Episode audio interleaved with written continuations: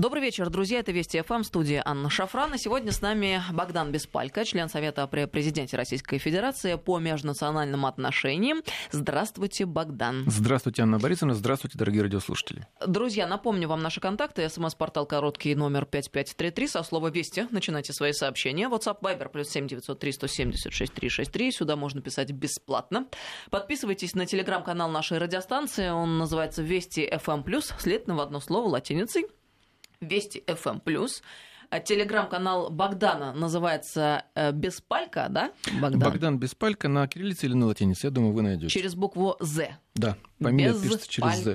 Ну, Подписывайтесь. Как в оригинале, Богдан Беспалька, да. Подписывайтесь, друзья. друзья. Мой канал называется «Шафран», тоже подписывайтесь, потому что грядут праздники, довольно продолжительные. Мы не должны с вами потерять друг друга, мы должны быть всегда на связи.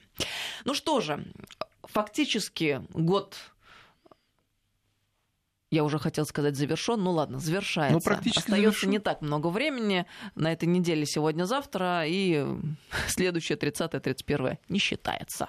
Практически, я думаю, многие уже уехали и празднуют где-нибудь за городом или же у себя дома, но в любом случае следующая неделя, она уже мало рабочая. Поэтому сегодня, я думаю, мы можем подвести некоторые итоги года уходящего 2019 а, в связи а, с тем, что происходит э, у наших соседей на Украине. А, из последнего, вот не могу никак пройти мимо, а, прочитала, что украинский философ Сергей Дацук предложил Зеленскому креативную мысль разбомбить Донбасс. Как-то, правда, не очень вяжется в одном предложении философ и разбомбить, но, ну, судя по всему, здесь ключевое слово украинский философ, ключевые слова.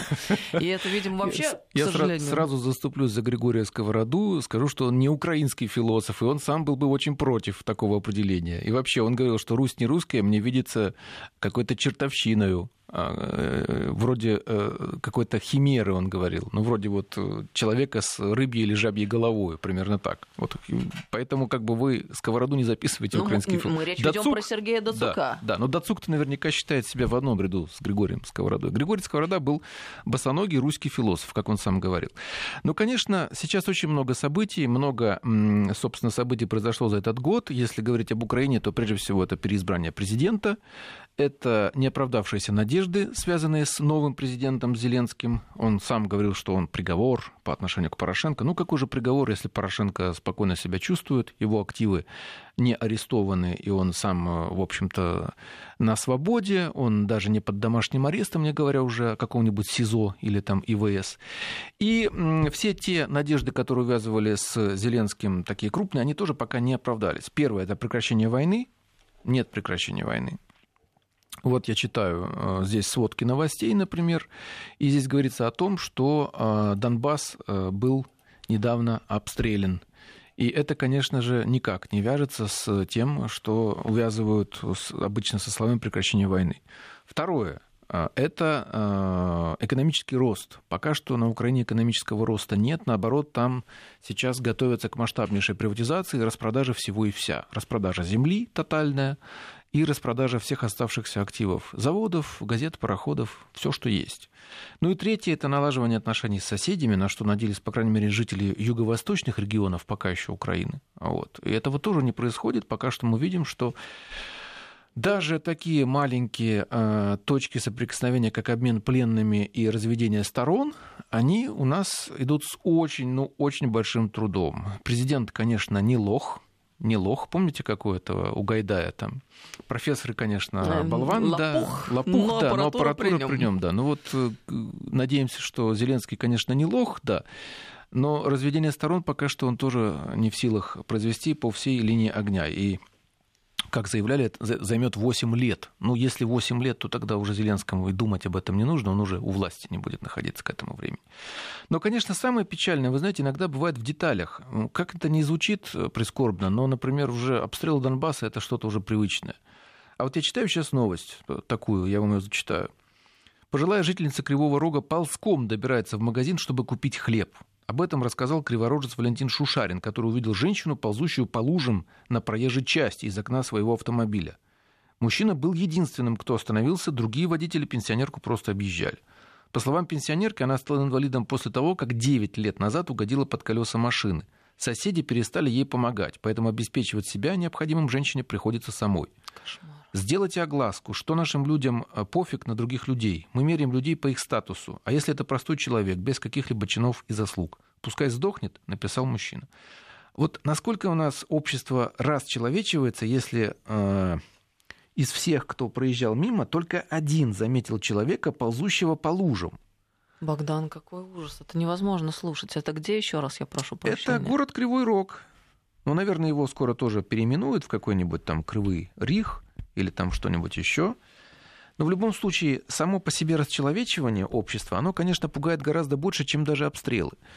Обстрелы, они э, в конце концов э, прекратятся тогда, когда одна из сторон победит, когда одна из сторон окажется более стойкой, более твердой, более мужественной, когда она, наконец, перестанет, допустим, терпеть или изменится обстоятельства, она с оружием в руках эти обстоятельства изменит. Но самое страшное, и это вот даже отображается в религиозных текстах, в апокалипсисе, например, что страшнее ненависть равнодушие. Равнодушие убивает больше. Ненависть — это все-таки живое чувство. Если человек его испытывает, он на что-то способен, его можно переубедить. То есть его, ну, если он испытывает к тебе ненависть, э, убедить, убедить его в неправильности своих позиций можно. Тогда он будет, наоборот, к тебе относиться с любовью. Но это хотя бы что-то живое. Когда так поступают с людьми, то это, конечно, говорит о том, что человеческое в людях просто умирает. А когда что-то умерло, то как его возродить, э, воскресить. Богдан, на самом деле, мне кажется, не случайно, что именно накануне Нового года вы именно эту историю озвучили. Почему? Потому что одно дело, когда мы сухими формулами оперируем, другое дело, когда мы видим и слышим живые человеческие истории. И я-то в этом смысле вообще далека от того, чтобы злорадствовать. Знаете почему? Потому что, к сожалению, понимаю, ведь эта история не только может разворачиваться на Украине, в соседней стране, ведь с нами это периодически тоже происходит. Ну, допустим, вспомнить э, про то, как э, где-нибудь э, на Урале, в Сибири в лютую зиму высаживают ученика из автобуса, потому что у него нет билета в минус 20-25 и так далее и тому подобное. Вы сказали о равнодушии. И это действительно большая проблема, к сожалению, которая охватывает наше общество все больше и больше. И я вот думаю, с чем это связано? А, причин может быть очень много, но, наверное, здесь причина, ну, в случае с кривым рогом и в том, что люди могли Кривой Рог это ведь не э, зона боевых действий. Там э, никого не убивают, ну вот обстрелов нет. Да и в принципе на территории большой Украины, который, от которой себя пытался отрезать Донбасс, там не идут боевые действия. Но тем не менее, видите, как общество, вот оно от э, всех этих э, евроинтеграций, от всех этих изменений, как оно звереет. А что это, какая-то психологическая защита? Я вот даже я, я теряюсь, я не могу объяснить, как это может ну, произойти. Люди тупеют. Вот они тупеют не в плане того, что у них теряется какой-то интеллектуальный потенциал, а в плане того, что они уже не воспринимают чужую боль как э, боль, как свою. То есть для них это, ну, умрет человек в луже, так и умрет. Вы знаете, я, например, э, до сих пор себе не могу простить, когда-то я выходил из станции метро Курская, я видел человека, которому было плохо. Ну, вокруг него было человек 5-6 там, и так далее. Я думал вызвать скорую помощь, но думаю, ну, тут же 6 человек, наверное, пойду, спешил там и так далее. А потом, когда я возвращался, я видел, что он уже умер. Вот. Причем у него были вывернуты карманы почему-то, лицо накрыто платком, рядом стоял полицейский. Вот. И я подумал, а может быть, он умер, потому что я не вызвал скорую помощь. Я вот до сих пор этого не знаю. Ну ладно, вернемся к Украине. На Украине сейчас э, происходит не очень хорошая э, процедура. Она связана с тем, что людей, которые на Украине находятся в качестве политзаключенных, пытаются подвергать давлению. Во-первых, их пытаются исключить из списков. Списков тех, кого хотят обменять. Например, это касается бойцов Беркута. Вот в комментарии телеканалу «Громадский» Валентин Рыбин, добавил, что из списка вычеркнули пятерых бывших бойцов батальона спецназначения «Беркут», которые являются подозреваемыми по делу Майдана. Это Олег Янишевский, Сергей Зинченко, Павел Аброськин, Сергей Тамтура и Александр Маринченко. Вот их взяли и выклю... просто исключили из этого списка пытаются исключить и оказывают давление на человека, которого многие, наверное, знают. Э, знают его как деда Медовика. Это Николай Иванович Рубан, 26 марта 1951 года рождения. который взорвал украинский блокпост, э, притащив им банку с медом, в которой был фугас. Он взорвал этот блокпост. Он пожилой, вы видите, ему 51 года, ему сколько уже получается? 70 практически лет. Вот его, на него а, оказывают всяческое давление с тем, чтобы он отказался от обмена. На других пленных или политзаключенных оказывают давление с тем, это уже третья особенность, чтобы они а, признали свою вину. Ну, то есть им отказывают в юридической очистке, так называемой. Юридическая очистка – это когда а, человек еще не осужден, то есть э, вина судом его не доказана, не установлена. А, и, соответственно, раз она не установлена и не доказана, то дело закрывают, а человека передают ну, вот российской стороне, донецкой стороне, кому-нибудь. А, и вот ряд людей, э, которые еще не осуждены, которые, против, которых, против некоторых из которых даже не выдвинуты обвинения, их принуждают подписать признание вины. И сотрудники службы безопасности Украины очень с этим спешат, потому что они им дали такой план – заставить всех признаться в своей вине. Если человека обменяют, но при этом как бы он остается обвиняемым, то его могут обвинить, э, объявить, простите, в международный розыск. Тогда он не сможет ну, выехать с территории Донбасса или России или что-нибудь еще. Какой тогда смысл в процедуре обмена? Но в процедуре обмена смысл только тот, что человек будет на свободе, в том, что он, наконец, вот вместо какой-нибудь, вот этот Николай Иванович Рубан, например, он сидит, сейчас мы скажем, Ровенская область, Городищенская исправительная колония номер 96, ТЗ. ТЗ означает крытая зона, тюремное заключение. То есть они там сидят э, не в бараках, а в камерах, как в СИЗО. То есть он сможет приехать на Донбасс и жить свободно, так, как он хочет. Как Цемах, например, которого тоже обменяли. Ну вот э, о том и речь. А разве по всем э, нормам там, и правовым, и человеческим после процедуры обмена не предполагается... А... Очистка? Да, очистка Нет, человека. очистка предполагается перед обменом. То есть человека либо все обвинения снимают, и, и, или же он их признает, его э, пишут ему о помиловании и так далее. Ну, то есть это опять лукавство выходит? Конечно, лукавство. Это так же, как еще тогда, вот в начале этого конфликта, некоторых пленных э, Украина возвращала э, настолько избитыми, с разорванными внутренними органами, что они умирали через месяц-два. То есть а... их возвращали даже живыми, но они были настолько покалечены, что они умирали в скорости. А вот э, эта история, которую вы только что озвучили, это все делается для чего? То есть какая подоплека и конечная сверхзадача? Ну как? Ну, подоплека конечная такая, чтобы нам получить побольше своих, а вам вернуть поменьше и наименее ценных, так скажем. Вот, скажем, Елена Бережная, глава Института правовой политики и социальной защиты имени Ирины Бережной, она сказала, что подавать на, на помилование вообще-то может украинский омбудсмен, полномоченный Верховной Рады Украины, а не лично осужденный. Вот. Кирилла Вышинского и Евгения Амифедова, например, обвиняли, не закрыв производство, и после обмена их объявили в розыск. Кстати, вот недавно я встречался с Кириллом Вышинским в эфире одного из российских телеканалов. Ну вот, он оказывается в розыске. То есть он на свободе здесь, в России, слава богу, он не в тюрьме но юридически его не очистили. То есть на самом деле никакой э, воли к тому, чтобы урегулировать этот конфликт, да я даже не говорю, к тому, чтобы хотя бы проложить Ну, понимаете, это вот э, как нет. бы мы вроде бы вот э, миримся с вами, вот вы мне дарите яблочко, я вам дарю ананасик, но в этот ананасик я закачал там побольше цианистого калия. Вот, вот мы вроде ну, обменялись. Хорошая аналогия, Примерно да, вот так, да. Доступно. То есть э, вот некоторые люди согласны, конечно. Дарья Мистикашева, например, которая в Днепропетровске, ныне в Днепре, с 2017 года находится в СИЗО, она согласна на обмен. Ну, я ее могу понять. Вот Валерий Иванов, царствие ему небесное, его во львовской э, тюрьме его забили насмерть. Я так подозреваю, что там участвовали и следователи, и заключенные. Михтил Лугунов уже осужден за государственную измену. Это известное дело, харьковский ученый. Ему 85 лет, его осудили на 12 лет заключения за то, что он передавал чертежи мусоросжигательного завода, перерабатывающего завода. Он отказывается признавать себя виновным в государственной измене. А, его, на него сейчас оказывают давление, причем самое подлое, это, знаете, можно выдержать любое давление следователя там, и так далее. Но когда пожилому человеку в, в камере уголовники угрожают его убить, избить, облить его кипятком там, и так далее, то, конечно, это полное скотство.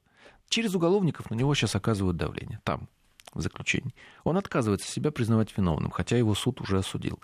Я надеюсь, что все-таки всех их обменяют, даже, прости господи, против их желания. Хотя бы они могут быть на свободе и э, вот, уже не под угрозой всех этих людей. На обмен вот согласился также Эдуард Коваленко, который э, когда-то митинговал а, против мобилизации в ВСУ, считая, что мобилизация может быть только в случае войны, Украина же войну никому не объявляла, даже России, при том, что признала нашу страну агрессором, его за это в 2017 году упрятали в колонию. Вот он тоже согласился на обмен.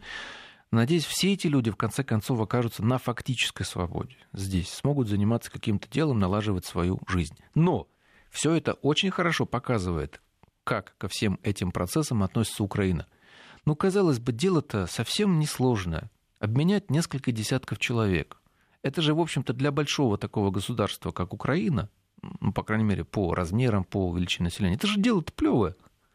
Ну, давайте хотя бы вот сделаем э, такой вот жест, знак. Но даже здесь вот они не могут, чтобы вот не вколоть яд вот в этот плод, которым они пытаются обменяться. Ну, слава богу, что они хотя бы их ну, так как в 2014-2015 годах тогда вот э, не избивают настолько, чтобы люди умирали после обмена. Ну вот вы рассказываете об этом, а я вот что думаю. Тут Верховная Рада же накануне заявила о том, что собирает специальное заседание комитета для того, чтобы обсудить нападение на журналистов во время суда э, над подозреваемыми в убийстве Шеремета. Президент Зеленский якобы лично поручение дал разобраться с нападениями. Вот и что? Личности всех задержанных известны. Ну, Мы видели вспомним... очень хорошо все эти видео. А кто-то сейчас задержан? Так там... Нет, опять испугались. Там даже хуже. Там вообще-то всю эту толпу э, провоцировал не кто-нибудь, не какой-нибудь там карась, вот этот бритоголовый молодой человек из э, С-14. Там вообще-то э, запрещенное в России. Там это все делал адвокат, который должен не только законы хорошо знать, но и быть образцом их исполнения. Ну так вот смотрите, что мы в итоге имеем. Мы а, в итоге получается... имеем, что украинская судебная система, она как не работала, так и не работает толком. Ну... Как она была подвержена давлению со стороны всяких вот этих активистов, радикалов и прочее, так она и остается. Может быть, чуть-чуть уменьшилась, вот, но не, не, нам, не намного, и все. Ну, вы знаете, вот честно говоря, наступает э, усталость в связи с чем? Нам тут э, усиленно все последние годы, и в этом году в частности, после избрания Зеленского и «Слуги народа», э, рассказывают о фантастическом уровне демократии э, на Украине сегодня. А, но там же демократии никакой нет, исходя из тех эпизодов, которые вы только что описали, которые я только что вспомнила. Да, но это там очень... абсолютная диктатура нацистов. Они поняли, что практически всей полнотой власти обладают. Укротить их никто не может, мы это видим, или не хочет. И в итоге а, какие варианты остаются? Либо нацисты э, еще один переворот устроят и действительно возьмут власть уже фактически, э, либо что, демократически избранные власти должны, получается, только стрелять, потому что иным иным способом унять вот э, всю эту заразу невозможно. Там, на мой взгляд, там демократия, если и есть, то она очень специфическая. Во-первых, это охлократия, то есть это власть толпы. Во-вторых, э, это э, власть определенных групп, весьма, может быть, и небольших, но очень объединенных, то есть очень сплоченных, агрессивных и пользующихся, пользующихся поддержкой отдельных элементов власти и отдельных элементов власти зарубежной. И вот в, в этом случае и происходит вот такого рода взаимодействие. А давайте вспомним еще, вот сейчас уже все подзабыли же, а где убийцы Бузины вообще-то? Суд-то по ним шел уже сколько лет? Ведь доказали, что это были именно они, даже с помощью анализа следов ДНК на месте преступления. Где они, эти ребята молодые, два этих молодых? Не буду там ругаться, но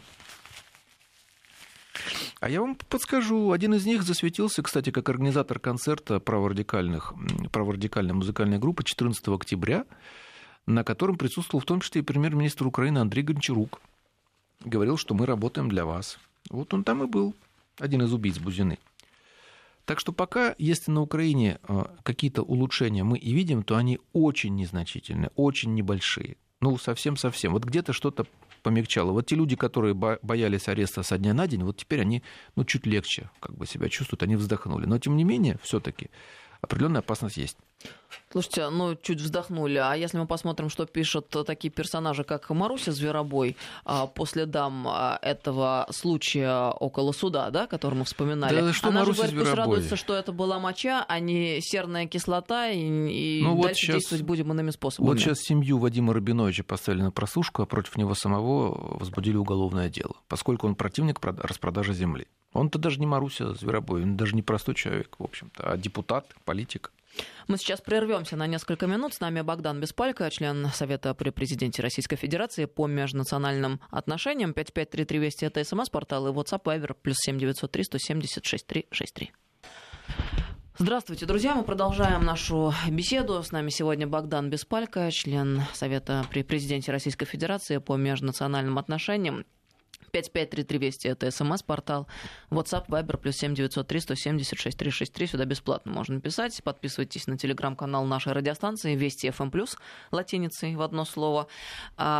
Подписывайтесь на канал Богдана Беспалько. Богдан, мы все-таки э, дезинформировали наших слушателей. Правильно, ваш канал называется Богдан без палько, либо да. латиницей Богдан, подчеркивание, без палко. Нет, там есть просто э, название канала, это AdSign собака, потом идет Богдан, нижнее подчеркивание, без палка. Вот. А если вы просто набираете в поиске, можно просто набрать имя и фамилию, и там высветится этот канал. Ну, короче говоря, подписывайтесь. Друзья, мой канал называется «Шафран». По-русски можно просто набрать и подписаться. Ну вот сейчас Алексей Чесноков, э, э, директор Центра политической конъюнктуры, анонсировал, что все таки должен состояться в ближайшие дни обмен пленными, однако при условии, если Украина не начнет юлить а вот, не начнет юлить и петлять, как он сказал. На этом давно настаивают Донецк и Луганск. Москва их поддерживает. Такой обмен удерживаемых лиц предусмотрен решением Парижского саммита. Если Украина не начнет опять юлить и петлять, то до Нового года много людей смогут наконец-то вернуться домой. Но, по-моему, вот сейчас как раз она и начинает юлить и петлять, украинская сторона, и она, безусловно, по-моему, стремится к тому, чтобы как-то вот хоть немножечко, но вот обмануть. Но, к сожалению, доверия-то, конечно, нету. И я вообще не понимаю, как в этих условиях в принципе можно вести переговоры со страной, с ее представителями, учитывая все то, что там происходит, и учитывая фактически, я все-таки продолжаю на этом настаивать, а, фактически диктатуру нацистов.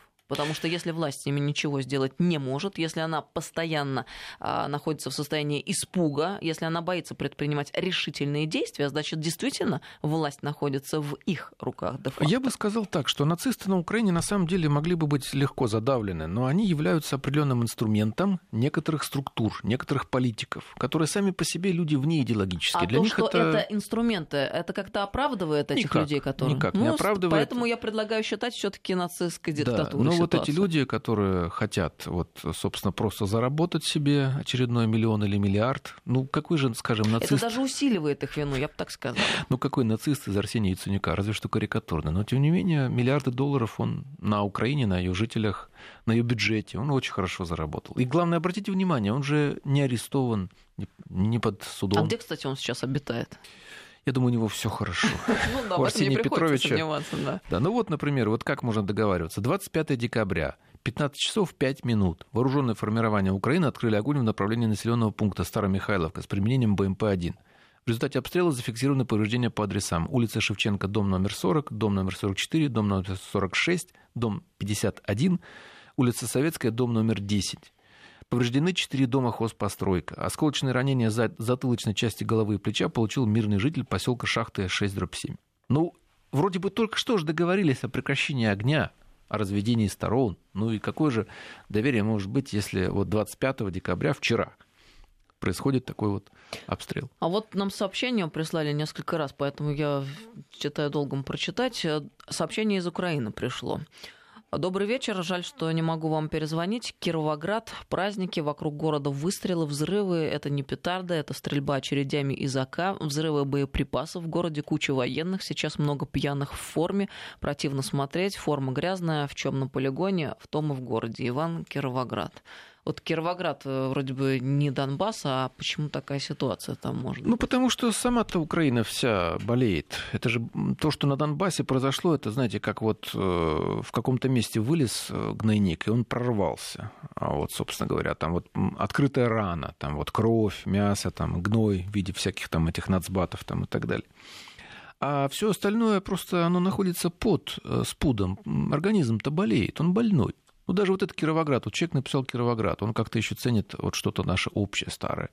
А сейчас же это переименовали тоже в город Крапивницкий. Вот. Сейчас это уже не Кировоград даже. Несмотря на то, что большинство жителей города высказалось за возвращение старого исторического названия Елисаветград. Это еще в честь российской императрицы, которая основала там крепость.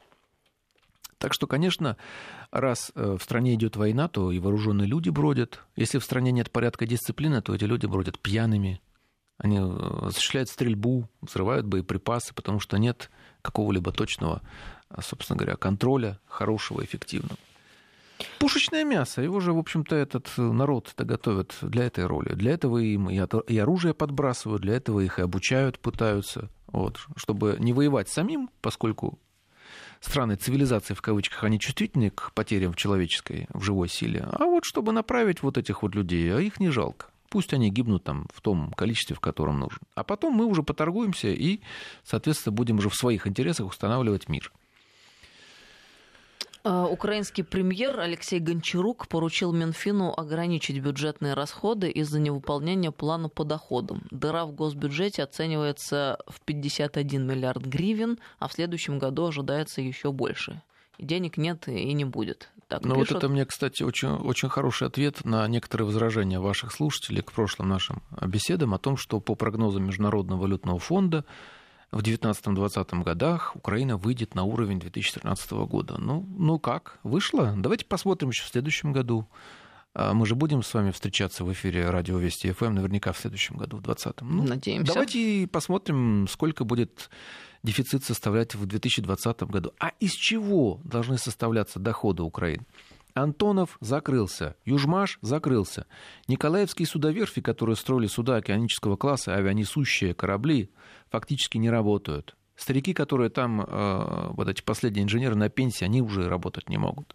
Мотор Сич фактически тоже, он сейчас э, распродается просто.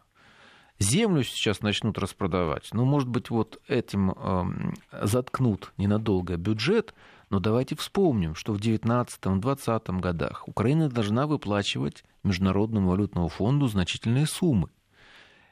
6,5 миллиардов долларов, 5 миллиардов долларов, ну все в районе 6 примерно, где-то так. А откуда брать деньги? Вот на эти долги, собственно говоря, и уйдет все то, что сейчас э, бюджет получит от продажи земли, продажи предприятий, и все то, что он изымет в виде налогов с этого уже э, э, ну, в край обнищавшего населения. А все-таки будут продавать землю? Конечно, будут, а как же? По большому счету, вот мы с вами обсуждали, ну вот диктатура нацистов, вы говорите. Вы знаете, я вот всегда вот эти крупные силы международные, они абсолютно вне идеологичны, они действуют в своих коммерческих интересах. Э, они готовы взаимодействовать с кем угодно. Вот э, надо взаимодействовать с Полпотом, с левыми троцкистами, они будут с ними взаимодействовать. С правыми какими-нибудь фашистами там в Аргентине, э, с Пиночетом, и с ними тоже будут. Главное, чтобы была экономически определенная оправданная политика. Почему вот этот Сальвадор Альенде был так неудобен определенным силам международным? Потому что он действовал в интересах своей страны. Он не был коммунистом, как у нас ошибочно принято считать. Он национализировал ряд предприятий, которые приносили прибыль, и хотел, чтобы они приносили прибыль стране, а не вывозились куда-то далеко, в другую страну. Недра-то в Чили все-таки должны принадлежать народу Чили, а не кому-то еще. И когда он пришел к власти, ему устроили самую настоящую диверсионную войну. Как можно э, управлять страной, когда, например, взрывают линии электропередач, когда устраивают забастовки, инспирированные определенными активистами, когда срывают, э, собственно говоря, само по себе производство, когда закрывают рынки сбыта и так далее. А потом еще э, устраивают вот фашистский переворот. А Пиночет сделал очень просто, он просто все распродал. Он вовсе не был таким уж идеологически тоже необходимым этим людям. Просто он был противником Альенде поэтому его и использовали. Поэтому все эти люди, которые сейчас э, смотрят на Украину издалека, используют там либо этих вот э, праворадикалов, каких-то там, все эти мелкие группки, там, ауновцы, Си-14, кто-то еще, там, Белецкий. Вы думаете, Белецкий это очень большая величина? Нет. Он обещал вывести 10 тысяч боевиков, ну и где они? То есть фактически у него нет этого да ресурса? нет у него 10 тысяч боевиков. Ну, может быть, у него есть, э, там, не знаю, несколько тысяч сторонников, из которых половина это студенты и пенсионер ветераны АТО, инвалиды там и так далее. Вот яростные такие фанаты там. Но они смотрят с целью э, Украину э, покушать как питательная среда это для них. Все ее активы, которые действительно чем-то вот обладают какой ценностью, какие-то заводы, какие-то недра, чернозем, который составляет 25% запасов мирового чернозема, уже столетиями там формировался. Ну вот возьмите другие какие-то почвы, они не очень хорошие красноземчик, суглинок там и так далее, песок где-нибудь, и то там ухитряются выращивать, а тут чернозем-то какой. Его Гитлер во время войны, во время отступления, он его грузил на вагоны и вывозил просто в Германию, срезали слой почвы. До сих пор, кстати, там в некоторых местах э, вот эта вот э, земля, она еще не оправилась. Дикое поле, которое никогда никому не принадлежало, а, наращивало этот чернозем за счет того, что там постоянно столетиями вот эти росли травы гигантские, отмирали, гнили там, и так далее. Поэтому сейчас Украину будут пожирать. И очень так же хотят поступить с нашей страной, потому что здесь масса ресурсов. Здесь едва ли не, э, чуть не половина мировых ресурсов находится, если взять Арктику. Мы же одна седьмая часть суши. Нас омывают, омывают моря трех океанов, 14 морей, если считать там мелкие моря, там вроде Шантарского или Печорского. У нас до сих пор масса ресурсов даже еще не разведана, они где-то ждут. Вот. Представляете, как вот клацают вот эти вот клыки у этих людей? Ведь у них-то тоже, на самом деле, время-то подходит, мировой кризис тоже на подходе. Мировые долги мировой экономики уже порядка 230 триллионов долларов. Постоянно жить за счет вот печатного станка невозможно. Все равно рано или поздно эта пирамида обрушится. Здесь выхода может быть только либо мировая война, а, либо, вот, скажем так, распад какой-то структуры, которую можно бесплатно съесть. Вот 90-е годы этой структуры распавшейся был Советский Союз. Никакой демократии, никакими вот этими правами человека здесь не пахло, не пахнет и не будет, пахнуть никогда. Здесь вопрос исключительно экономической, финансовой целесообразности. Деньги и власть. Прошу прощения, срочное сообщение сейчас поступило в ДТП с автобусом в Липецкой области. Погибли два человека, 15 пострадали. ТАСС сообщает, два человека погибли, 15 пассажиров получили различные травмы в результате опрокидывания рейсового автобуса вечером в четверг на 356-м километре трассы М4 Дон в Липецкой области. Сообщили ТАСС э, единой дежурно-диспетчерской службе а, Становлянского района. 17 пострадавших, из них два трупа, уточнили ТАСС. Мы будем следить за ситуацией. МЧС выехали на место ДТП. Подробности вы услышите в наших новостях. Печальная новость. Да, Царствие Небесное погибшим. К сожалению, у нас на дорогах гибнут люди. Здесь, конечно, приложить, наверное, нужно все усилия к тому, чтобы но вы знаете, я сам автомобилист и постоянно езжу по России, и должен сказать, что качество дорог у нас выросло очень сильно. О, это правда, действительно. И, кстати, надо вот масса знакомых, которые э, у меня такие же автомобилисты, они постоянно спрашивают, а почему в средствах массовой информации об этом никто ничего не говорит? Вы знаете, я сама крайне была удивлена тут недавно накануне, а, когда впервые за, видимо, несколько лет решила на машине отправиться из Москвы в Тверь, и оказывается, уже давным-давно построена отличная трасса, но и платная в частности, и это уже не фантастика, а реальность за два часа доехать из города в город, а бросила я это дело в свое время добираться на машине именно ввиду того, что как-то добиралась аж шесть с половиной часов. Ситуация действительно изменилась, и с дорогами у нас гораздо лучше становится, и не только с автомобильными, но и с железными. Кстати говоря, ну, большое событие. Запустили некоторые... железнодорожную ветку Крымского да, моста. Нас... Э, но э, это не отменяет того, что надо быть предельно внимательными и ну, сейчас, э, вот даже сейчас я Соблюдать получил... правила, чтобы не происходило получил таких сообщение вот от МЧС, что сейчас вот в Подмосковье очень сильный туман, вот, э, и дождь, поэтому лучше всего даже воздержаться от поездок на машине, потому что просто опасно. Но вот какая бы дорога ни была, если какая-то маленькая наледь, гололедица или туман, то ехать просто опасно. Ну, вернемся к Украине. А как полагаете, вот э, по тем же рельсам, как долго может ехать эта тележка, учитывая все те факторы, которые мы с вами только что еще раз озвучили? Бюджетный кризис, распродажа всего и вся, остановка промышленных крупных предприятий. Но вот сейчас пришел Зеленский, пришел он на волне большой больших надежд и на протесте против Порошенко, но ведь уже сегодня и сейчас у людей наступает разочарование, а, которое было показано вот последними недавними социологическими опросами, рейтинг уже Зеленского начал падать, как и предполагалось, собственно говоря. Ведь э, должен быть э, какой-то выход, наверное, либо оно по инерции еще лет 10, 15, 20 может так продолжаться. Как вы считаете? Ну, я бы сказал так, что, конечно, Зеленский это ведь просто элемент. Ну, вот на тележке на этой сидел Порошенко, на дрезине такой, знаете, вот как э, фильмы вспоминаются. А сейчас там его сменил э, Зеленский. я повторю вот то, что говорил в начале передачи, он не приговор Порошенко, как он говорил. Ну какой же он приговор, если Порошенко живет, здравствует, э, еще и маленькие майданчики организовывает? Нам тут слушатель написал тоже из Украины, как говорит Спиридон Келинкаров, Зеленский приговор Порошенко оправдательный. Хороший, хороший каламбур, хотя очень такой, знаете, смех сквозь слезы. Но он прав, потому что в реальности Зеленский это мягкое продолжение Порошенко. Ну, форма изменилась немножко. Вот где-то стесали пару острых углов. Вот нет этой дикой враждебной риторики, а, такой антироссийской, когда из каждого утюга там неслось «Россия агрессор», там, а, когда... но вместе с тем, опять же, вот человека уже при Зеленском осудили за то, что у него, например, он красил там фасад своего дома в рваной футболке с советской символикой. Задержали священнослужителя за то, что у него сзади к рюкзаку была привязана георгиевская ленточка. Их осудили судом уже при Зеленском. Ну, это же вроде бы казалось, э, шизофрения должна была бы уйти в прошлое, тем не менее. Все эти тенденции пока что, они продолжаются. И заметьте, что эти тенденции, вот, они, конечно, настроены на конфронтацию с Россией, хотя накал конфронтации немного утих. Видимо, просто потому, что выдерживать население э, конфронтацию в таком Э, масштабе уже не в состоянии, она уже начинает от нее абстрагироваться. Но вместе с тем все равно Украину используют для того, чтобы нанести России наибольший ущерб. Не для того, чтобы из Украины сделать витрину, чтобы сделать из нее образец демократии, чтобы включить ее в семью европейских народов, чтобы облагодетельствовать население, чтобы пусть даже сделать из нее аграрную супердержаву. Нет. Задача Украины – это быть торпедой против России. Это быть брандером. Это вот э, термин э, нового времени, когда еще не было торпед, но когда просто небольшие суда нагружали порохом и использовали как торпеды. То есть ты ведешь свой корабль, чтобы он подорвал вражеский. Большинство людей на этом корабле, на украинском, они этого не понимают, они не осознают. И их интересы, на самом деле, совершенно не интересуют, э, не учитывают с теми, кто вот эту Украину направляют.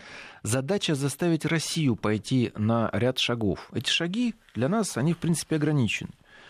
Но можно заставить Россию начать боевые действия, например, начать войну. Это прекрасно. Тогда вот весь цивилизованный мир мы объединим. Вопросы о долгах, о торговых войнах мы сразу все их аннулируем, скажем, что надо делать, с кем надо воевать.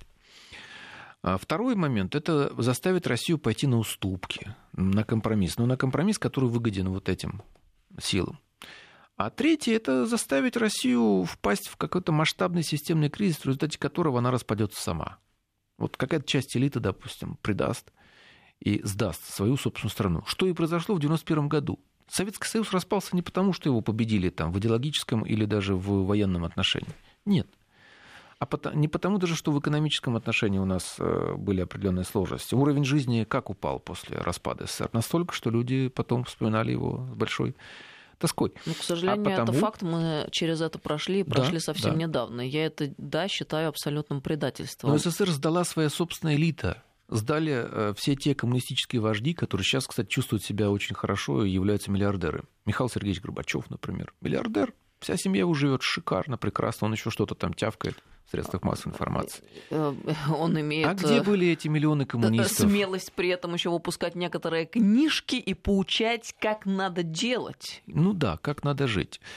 Э, ну, ну и сама по себе идея тоже уже, э, конечно, во многом подгнила-то. Где были эти миллионы коммунистов, которые составляли КПСС? Где были миллионы комсомольцев? Я помню, как читал Юрия Лощица одну из его книг, и он описывал, как развлекались комсомольцы еще в 80-е годы.